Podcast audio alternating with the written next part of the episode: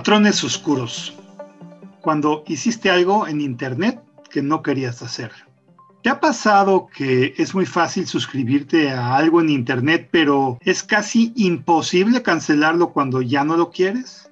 ¿O qué tal esos sitios que te dicen que entre comillas, te ayudan a encontrar a tus contactos en una aplicación o red social y al hacerlo te conviertes en un spammer o creador de correo no deseado para todos tus contactos sin haberlo querido hacer en realidad?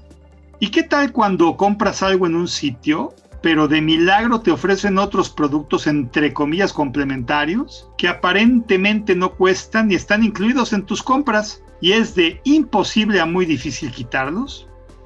Mira, estas son solo algunas situaciones que, como te acabo de describir, hacen uso de dos herramientas muy potentes. La economía del comportamiento y una aplicación digital de esta rama del conocimiento llamada Dark Patterns en inglés o su equivalente en español conocido como patrones oscuros. En palabras sencillas, los patrones oscuros son trucos o tácticas programadas en un sitio de Internet aplicación o red social que se utilizan para guiar a las personas que las utilizan a hacer o llevar a cabo determinadas acciones bajo el objetivo que persigue esa empresa y no necesariamente algo que era realmente tu propia intención.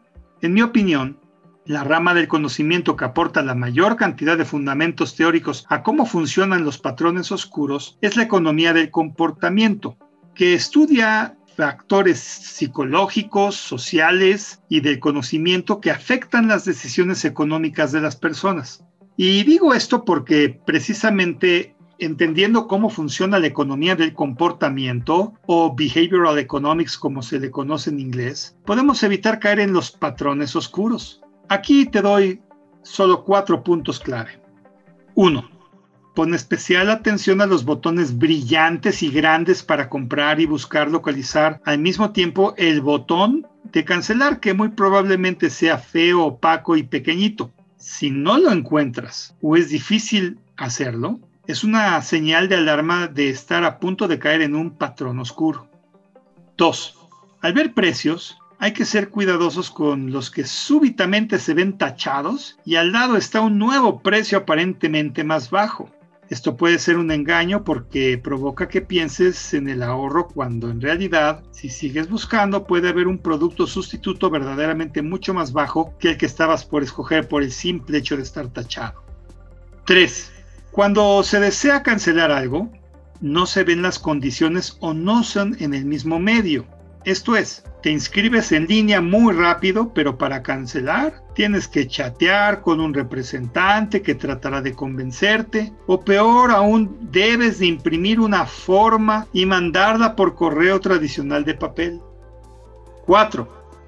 Las suscripciones te dan muchas opciones de cuándo recibir propaganda, pero ninguna de ellas es cómo hacer para dejarla de recibir. Y para ello debes de buscar en múltiples lugares escondidos dentro de la estructura del sitio. Puede que encuentres algo o puede que no. En pocas palabras, si no se ve claramente una opción simple de cancelar, se incurre también en un patrón oscuro. Como conclusión, podemos ver que hay múltiples estrategias para hacerte hacer lo que realmente no querías hacer.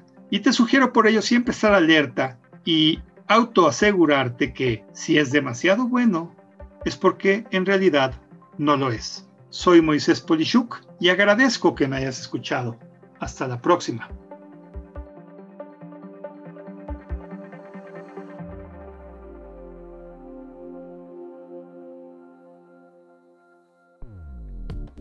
Dixo presentó el podcast de Moisés Polishuk.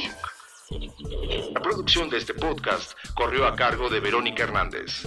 Coordinación de producción, Verónica Hernández. Dirección General, Dani Sadia. Voz y contenido, Moisés Polishuk.